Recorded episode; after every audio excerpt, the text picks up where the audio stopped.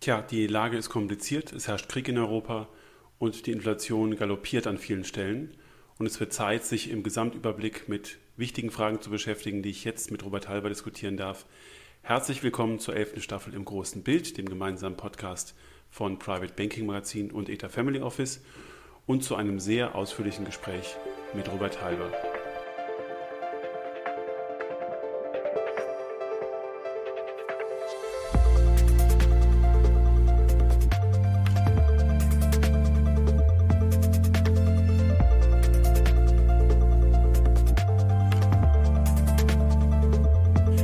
Zum elften Mal dabei. Lieber Herr Halber, herzlich willkommen im großen Bild. Ich freue mich. Ich freue mich auch zum elften Mal. Dem Rheinländer gefällt diese Zahl ja, wie wir alle wissen. genau. Ähm, was mir auch gefallen hätte heute, wäre mit Ihnen darüber zu sprechen, wie sich die Konjunktur erholt, wie wir uns aus Covid erholen. Wir müssen aber über Krieg sprechen. Wir müssen über Geopolitik sprechen und damit möchte ich auch anfangen, Herr Halber. Wie schätzen Sie denn ein, wie der Westen in den letzten Wochen zusammengewachsen ist, geopolitisch und wirtschaftlich? Ja, schön, dass wir hier zusammengewachsen sind geopolitisch, wirtschaftlich. Man hätte das aber schon die Jahre vorher machen sollen. Da hätten wir einige Probleme sicherlich nicht. Ich glaube sogar, dann wäre ein Krieg vielleicht ja zumindest unwahrscheinlicher geworden. Aber immerhin, jetzt macht man es. Das ist entscheidend. Aber es müssen auch die richtigen Schlüsse gezogen werden. Das heißt, wir müssen gerade in puncto Energie, Sicherheit zu vernünftigen Preisen Fortschritte machen. Und dabei hat es mir aber überhaupt nicht gefallen, dass mein Namensvetter, der Wirtschaftsminister in Katar jetzt ja quasi gebettelt hat um Flüssiggas. Ja, ich finde es nicht gut, wenn man quasi das eine autoritäre Regime durch das andere ersetzt. Man braucht sehr klar langfristig eine eigene Energieversorgung. Äh, da muss man viel mehr machen. Ich weiß, das dauert jetzt sehr lange, aber da müssen wir hinkommen. Das heißt eben auch, wir müssen nochmal über Atomstrom sprechen. Ich weiß, es gefällt nicht jedem. Wir müssen schauen, wie wir auch mit Kohlekraftwerken weitergehen. Aber Energiesicherheit ist wichtig. Und spätestens im nächsten Winter der Hintern kalt wird, mhm. ja, dann haben wir ein Problem. Also bis Sie mit der Atomkraft angefangen haben, dachte ich, Sie hätten äh, jetzt sich neuerdings auf die Seite der Grünen gestellt. Aber das ist ja interessant. Ähm, das heißt, äh, letztlich äh, haben wir ja im Prinzip ein großes Investitionsprogramm vor uns. Äh, wir müssen uns durch Erneuerbare unabhängiger machen. Äh, wir wollen ja, wie Sie richtig sagen, ähm, äh, nur noch mit den Lieben Geschäfte machen. Ist vielleicht auch eine Frage später für China. Aber wenn wir unsere Energie künftig selber gewinnen, gewinnen dann müssen wir nicht diese Reisen nach Katar machen. Ähm, ist denn aus Ihrer Sicht so diese, diese Investitionspolitik, die jetzt angestoßen wurde, auch mit Blick auf den Rüstungshaushalt da der richtige Weg gewesen? Hat Sie das überrascht? Also nächstes Mal, Herr Hammers, also ich bin äh, keiner Parti politischen Partei anhängig, ja. Ich bin nur der Meinung, man sollte die richtigen Schlüsse ziehen und mhm. ich sage es ja klar, in der Vergangenheit, ob Adenauer, ob Brandt, Schmidt, Kohl und auch Schröder sicherlich, es wurden richtige Entscheidungen getroffen, die waren auch schmerzhaft, aber sie haben die Bevölkerung, das Land nach vorne gebracht. Das sollte man weiterhin erwarten. Klar, es wird sehr viel Geld ausgegeben, das klingt alles sehr gut, aber es muss ja umgesetzt werden und 100 Milliarden klingt ja epochal. Aber wenn ich mir ansehe, dass wir doch viel weniger an irgendwelchen Abschussraketen Richtung Ukraine liefern, ja, dann kommen Zweifel. Die Frage ist ja auch für neue Rüstungsgüter oder generell auch für umwelttechnische Großanlagen. Wir brauchen ja Rohstoffe, die sind ja knapp.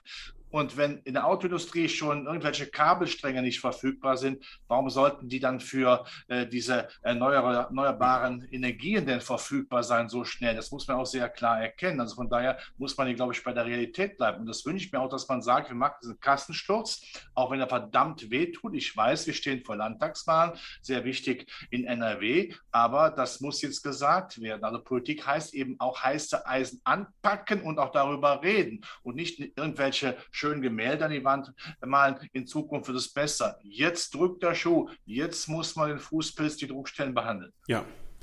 Bleiben wir noch mal kurz bei der Geopolitik. Ähm, da gucken äh, in den letzten Wochen alle auch gebannt auf China und äh, fragen sich, äh, wann distanziert sich China denn von dieser Art der politischen ähm, ja, der politischen Führung in ähm, Russland.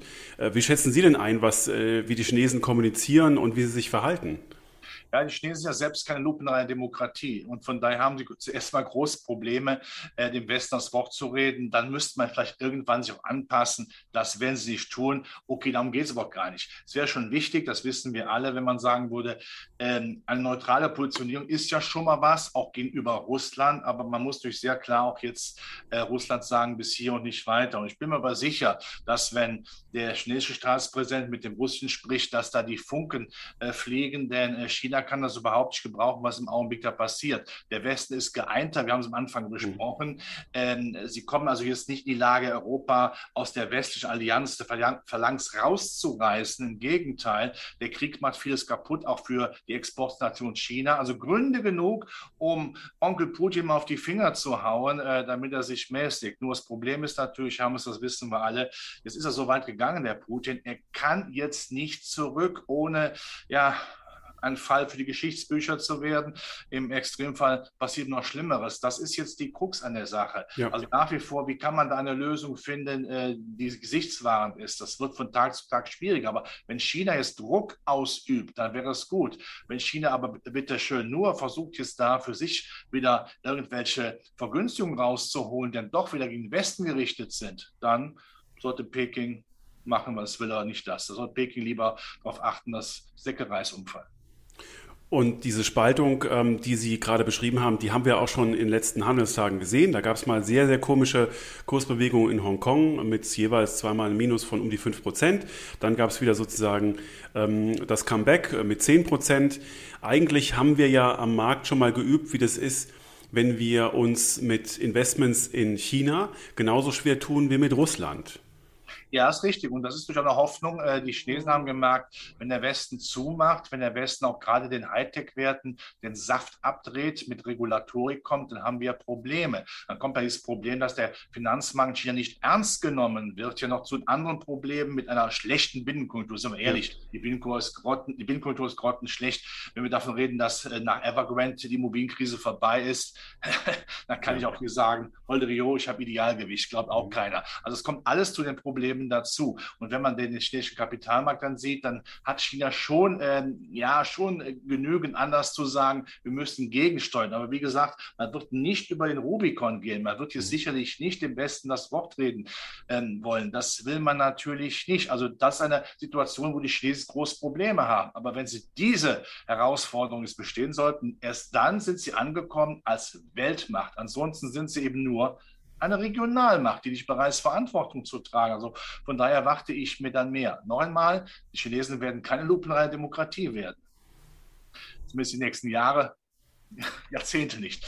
Aber entscheidend ist, dass man sagt, wir wollen aber zumindest Frieden haben, dass die Weltwirtschaft in Ordnung kommt, dass die Rohstoffverfügbarkeiten da sind. Und noch einmal, der Zusammenhang jetzt des Westens, das irritiert sie ganz enorm. Mhm. Sie haben jetzt eine wunderbare Brücke auch gebaut zum nächsten Thema, nämlich zu der Frage, Wachstum. Wo wachsen wir? Was wird aus unseren Wachstumsprognosen vom Jahresanfang, ähm, die ja eigentlich noch recht optimistisch waren, die jetzt gerade wieder einkassiert werden müssen, aus verschiedenen Gründen. Der Krieg spielt natürlich eine ganz, ganz große Rolle, die Inflation auch. Und die asiatische Wirtschaft befindet sich ähm, unter der People's Bank of China eigentlich auf dem entgegengesetzten Weg wie die westlichen Notenbanken. Da muss gelockert werden, damit die Konjunktur tatsächlich so ihre gezielten Wachstumsraten erhält, so von 5,5 Prozent, was der große Kongress da äh, beschlossen hat. Ist ja schön, dass da das Wachstum so beschlossen wird, aber es hilft nicht. Ähm, man äh, kann sehen, dass die äh, Financial Conditions, also die Frage, wie gut kommen Unternehmen an Kredite und auch der Konsum dadurch nicht wirklich angefacht werden. Und in den USA ähm, obwohl man weiß, die Notenbank wird die Zinsen erhöhen, hat es auch schon gemacht, sieht das deutlich besser aus. Wenn wir das mal ordnen, Herr Halber, ähm, wie schätzen Sie denn noch das Risiko ein, dass wir erstmal auf der westlichen Halbkugel ähm, so richtig schwere Wachstumsenttäuschungen erleben, nach dem, was wir jetzt schon quasi aus den Wachstumserwartungen rausgepreist haben? Gut, Europa hat das äh, größte Problem von allen drei Weltregionen. Ja, wir sind abhängig von Rohstoff, wir sind Exportnationen sehr stark. Also der Welt, die Weltwirtschaft muss laufen. Und wenn da Stürmer null kommen, wie zum Beispiel die Chinesen, die mit ihrer Null-Covid-Strategie im Augenblick einiges an Wirtschaft kaputt machen, die sprachen davon, äh, Wirtschaftswachstum zu befehlen. Unser Kaiser hatte mal versucht, äh, den Sieg im Krieg zu befehlen, ist auch schief gegangen. Das funktioniert nicht. Es muss schon eben dann auch wirklich wachsen. Ähm, und da haben wir ein großes Problem. Die Amerikaner haben weniger Probleme Probleme, weil sie eben rohstoffunabhängiger sind und eine starke Binnenkonjunktur haben. Wir müssen uns so anstrengen, aber wir werden zuerst sicherlich mal das Wort Rezession wieder in den Mund nehmen müssen. Das ist ja immer so. Äh, die Volkswirte, äh, die kommen ja von großen Zahlen, da wird peu à peu nach unten durchgereicht, anstatt sie direkt sagen, passt auf, liebe Leute, wir kriegen eine Rezession. Ja. Das gehört eben zur Wahrheit auch dazu.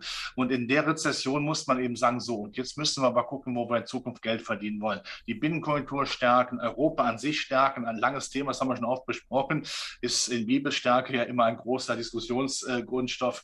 Aber äh, da müssen wir jetzt wirklich auch mal hinkommen, damit wir uns auch aufbauen können mit einem starken Binnenmarkt, der den Markt, der den Namen auch verdient und weniger abhängig zu sein. Nichts gegen Export, das wird es immer geben, aber das muss schon stärker werden, dass man die Kaufkraft eben hier auch stärkt. Das führt zum Beispiel auch dazu, dass man dann mal bitte vielleicht darüber nachdenkt, die Energiepreise etwas zu reduzieren. Was ist denn so schlimm daran, wenn man sich vor Augen führt, jetzt mal ganz platt und plump gesprochen, dass ein Liter Sprit die Hälfte kosten würde, wenn alle, wenn alle staatlichen Kosten bei äh, Bestandteil weg sind.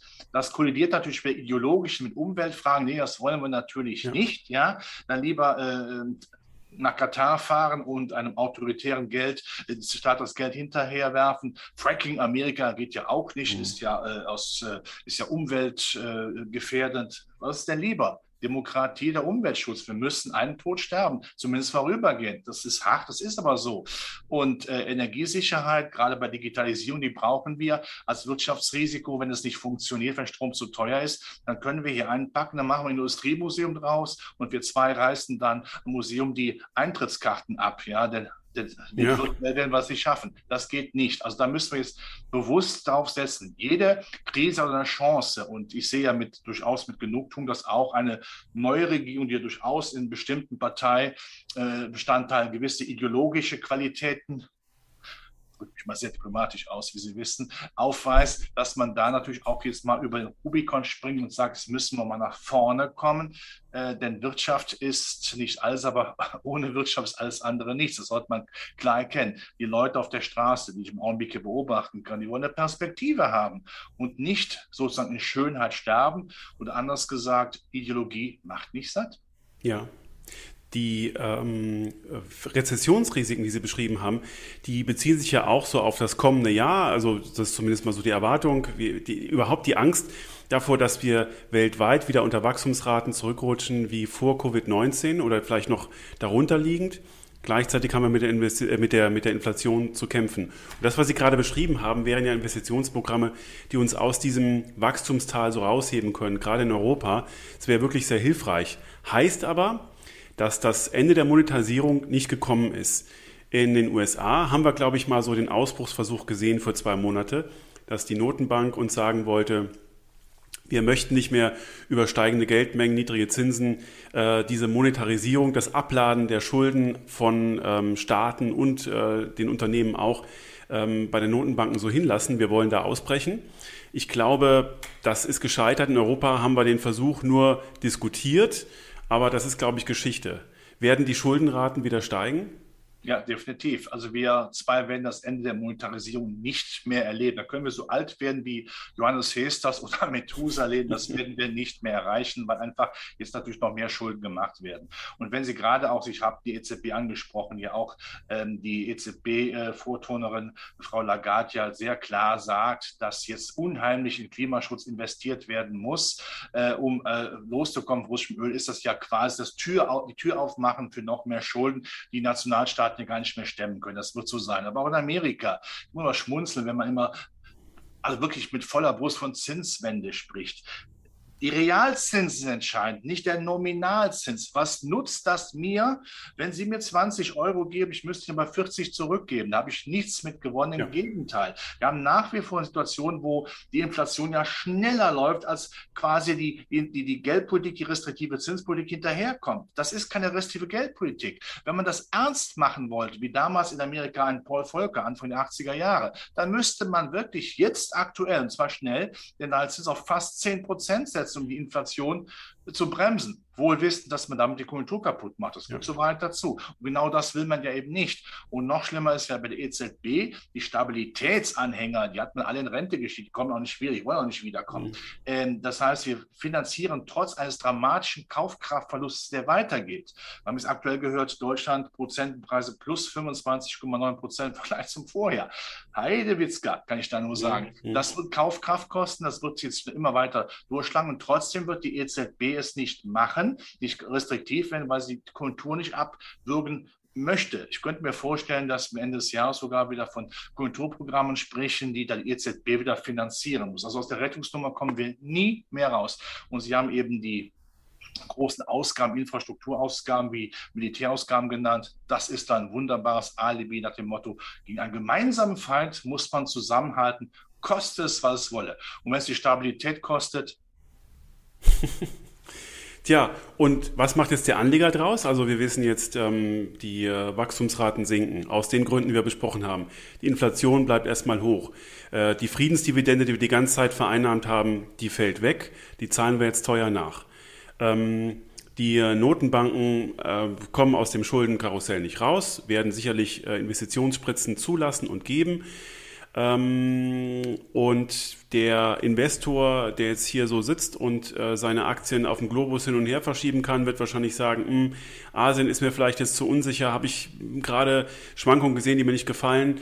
Ähm, die USA wachsen jetzt doch stärker, äh, seit das am Jahresanfang prognostiziert worden ist, doch besser als Europa. War ja zum 1. Januar anders gesehen worden, anders prognostiziert worden, weil der Markt ja auch viel günstiger ist. Was machen wir draus? Da bleiben im Prinzip nur Aktien, die Rückkehr der Anleihen, wird nur angetäuscht oder, oder fällt auch aus? Äh, ja, fällt aus, weil die mhm. Notenbanken mögen ja äh, rechts blinken Richtung Stabilität. Sie äh, biegen ja bei links ab Richtung Instabilität, weil es nicht anders geht. Wir kommen aus der Schuldennummer nicht mehr raus. Wir haben es besprochen, damit das Ganze nicht zusammenfällt. Und das muss man immer wieder sagen. Äh, unser Wirtschaftswachstum basiert auf mehr Krediten, nicht auf weniger. Und wenn es we weniger Kredite gibt, dann macht es bumm, einstürzende Neubauten. Das ist, glaube ich, eine Rockband mal gewesen in Deutschland. Ist auch egal. Also da kommen wir also nicht mehr äh, drum her. her äh, wir es, Sie haben alles richtig gesagt. Und für den Aktienmarkt heißt das, wenn die nach vor die größte Alternativanlageklasse Zinspapiere falsch ist, nur ein, eine, ein Placebo ist zur Gewissensberuhigung, mhm. aber ja nichts bringt, dann schaue ich weiter aufs Sachkapital. Und da kann man sagen, im Augenblick stellen wir ja fest, die Märkte sind irgendwo in einer neutralen Positionierung. Sie wollen nicht dramatisch fallen ja. und aber auch nicht massiv hochgehen. Ist ja schon mal per se nicht schlecht.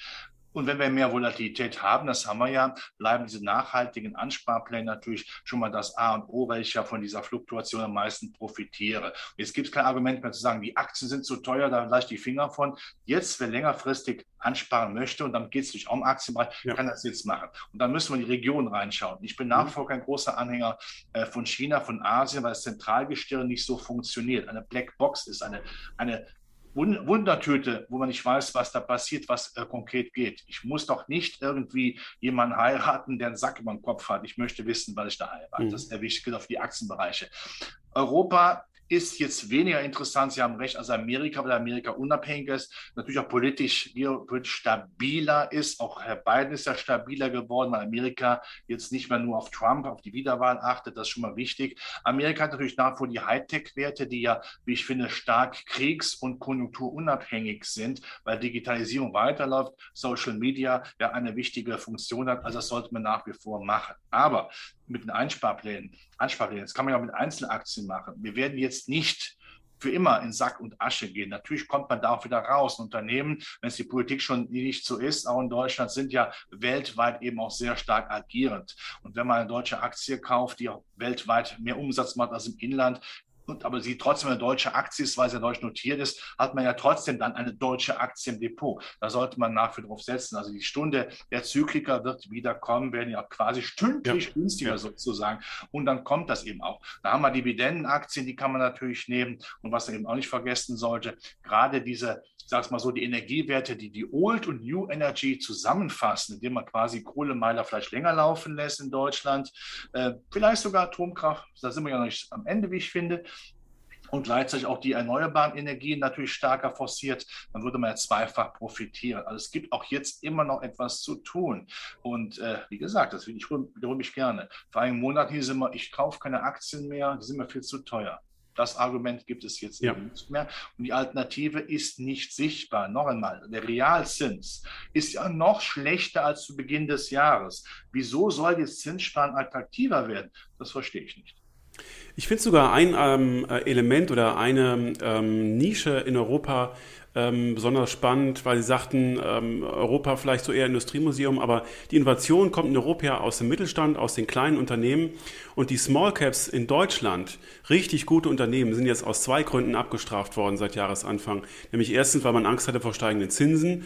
Das ist dann immer schlecht für Wachstums, für die Bewertung von Wachstumsszenarien, die die Unternehmen zweifellos in sich tragen und dann werden die auch Unsicherheitsgründen nochmal aus dem Portfolio geschmissen, wenn ein Krieg ausbricht in Europa. Also ich glaube, hier kann man das ein oder andere Schnäppchen auch noch machen.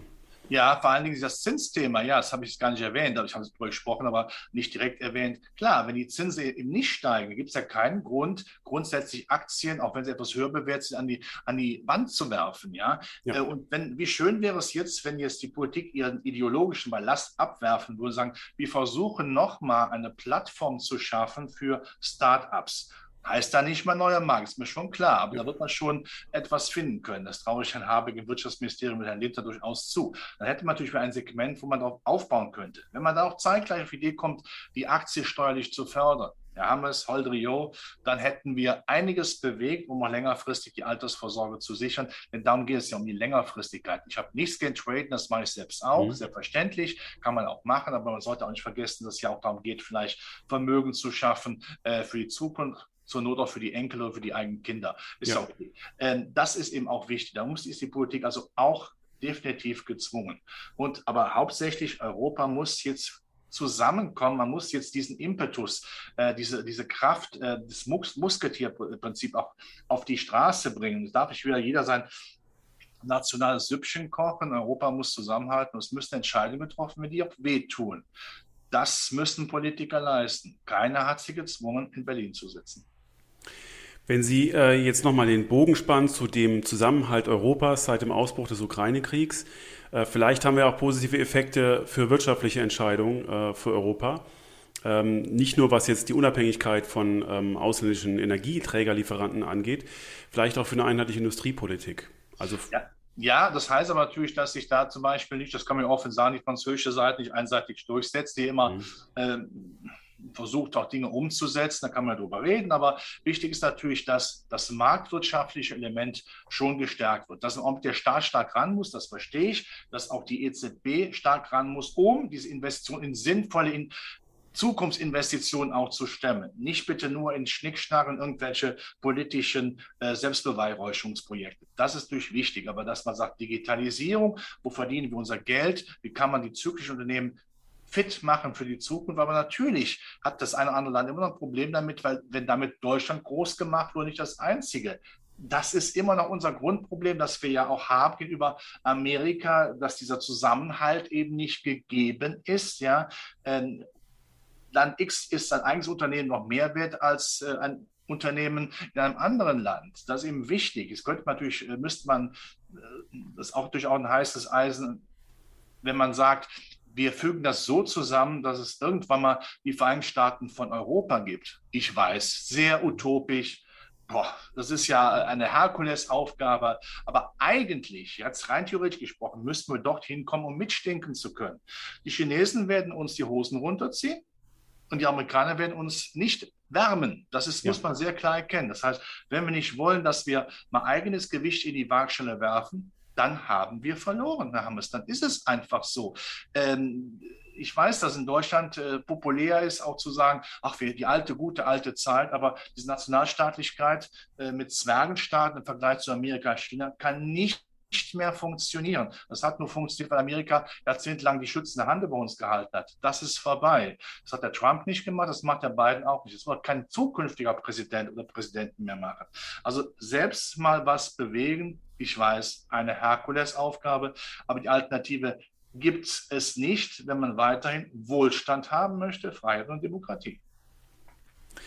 Nachdem Sie jetzt an ganz vielen Aspekten den ähm, Investoren auch Mut gemacht haben, ähm, möchte ich nochmal für die Ängstlichen ähm, eine letzte Frage stellen. Nämlich, wir haben ja gesehen, dass während des Ausbruchs des Ukraine-Kriegs eigentlich äh, viele Mechanismen in einem Anlageportfolio funktioniert haben. Das Gold hat entsprechend reagiert, der Dollar wurde stärker, Staatsanleihen waren gesucht. Mm, also kann man sich ja eigentlich als Investor auch, ähm, falls wir jetzt durch das, was wir besprechen, nicht erreichen sollten, dass sich die Welt bessert, weil es noch ein bisschen dauert, schon ähm, in gewisser Weise mal in Anführungszeichen auch breiter streuen, verstecken und, und ähm, das Risiko ein bisschen rausnehmen. Ähm, welche Elemente gehören aus Ihrer Sicht denn noch dazu, dass man im Prinzip jetzt in der Phase, in der man sich ganz viele Fragen stellt, noch ähm, sind die Antworten nicht klar, noch ähm, dauert es vielleicht, Sie sagten es ja selber, wir, wir sind gerade so in einer neutralen Position, äh, bis wir uns da besser orientiert haben am Markt. Wie, wie kann man sich da besser ausstatten? Also ich spreche von Sicherheit, aber Sicherheit ist auch ein trügliches äh, Signal oft genug. Anleihen, Zinspapiere sind keine Sicherheit in dem Sinne, weil die Inflation es auffrisst. Also von daher bin ich schon sehr stark beim Sachkapital. Ich habe überhaupt nichts gegen Gold. Warum nicht auch bis 10 Prozent des liquiden Vermögens in Edelmetalle nehmen? Die werden einem nicht schlecht. Das ist ein wunderbarer Inflationsschutz. Übrigens Inflationsschutz. Holen wir uns die mhm. doch bitte zurück über dividendenstarke Papiere. Ja. Und da gibt es ja gerade in diesem Jahr, es geht ja bald für Logia, hochattraktive Dividendenrenditen, allein schon, weil die Kurse gefallen mhm. sind. Das darf man auch nicht vergessen. Und wenn man sich dann noch vor Augen führt, dass ja die Unternehmen gerne bereit sind, die hohen Dividenden auch beizubehalten, einfach weil es keine Zinsen mehr gibt, aber viele Pensionskassen ja laufende Erträge brauchen, um äh, ihre äh, Pensionäre oder Rentner äh, zu bezahlen. Ja. Dann bleibt die äh, die Dividende grundsätzlich hoch. Energiewerte, wenn das Tanken teurer ist und das Heizen, holen wir uns das zurück bei den mhm. Konzernen, die da von diesem Augenblick profitieren. Das heißt, ähm, Aktion, Reaktion. Nicht einfach wie das deutsche Mischler gerne macht, hinnehmen, ja, sich dann vergraben und sich über die Welt ärgern, aktiv das Beste daraus machen, denn eine Alternative gibt es nicht. Aber diese Alternative ist durchaus sinnvoll und wird auch wieder Aktienmärkte erleben, die deutlich höher stehen. Also das ist jetzt nicht auf alle Zeiten vorbei. Das tut jetzt weh, es wird noch einige Monate wehtun, aber wir begreifen ja in Berlin, Brüssel, wir müssen etwas tun, sonst mhm. haben wir ein ernstes Problem. Und darauf äh, baue ich und von daher muss man äh, jetzt die Schritte machen. Und äh, wir haben ja schon wieder einiges aufgeholt, das sehe ich an meinem eigenen Depot, das erfreut einen ja auch. Ja. Ich rede jetzt nicht von dem Bestandteil, der trading orientiert ist, sondern der Bestandteil, der quasi die Basis ist für meine Altersvorsorge. Der Investor. Dann haben wir das äh, Gespräch mit vielen äh, auch ähm, schwierigen Fragen begonnen, aber ich glaube, äh, Sie haben ganz viele äh, Lösungsansätze und positive Gedanken eingebracht, Herr Halber. Da danke ich Ihnen sehr für. Ich würde mir wünschen, dass wir das nächste Mal mit äh, weniger Kriegsgetümmel ähm, sprechen und äh, das Thema Covid vielleicht bis dahin auch etwas weniger auf den Markt drückt. Haben wir heute gar nicht so stark thematisiert.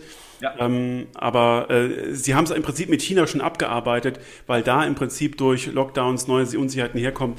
Also Haken dran. Ähm, ich hoffe, dass wir das nächste Mal positiv und sonnig nach vorne blicken können, ohne diese schweren, belastenden Themen. Und ich freue mich drauf. Ein bisschen Sonne wäre mir schon lieber, aber es wird nicht sonnig sein wie im Hochsommer. Aber vielleicht tut sich ja etwas. Und bis dahin müssen wir halt durchhalten. Es gibt leider keine Alternative.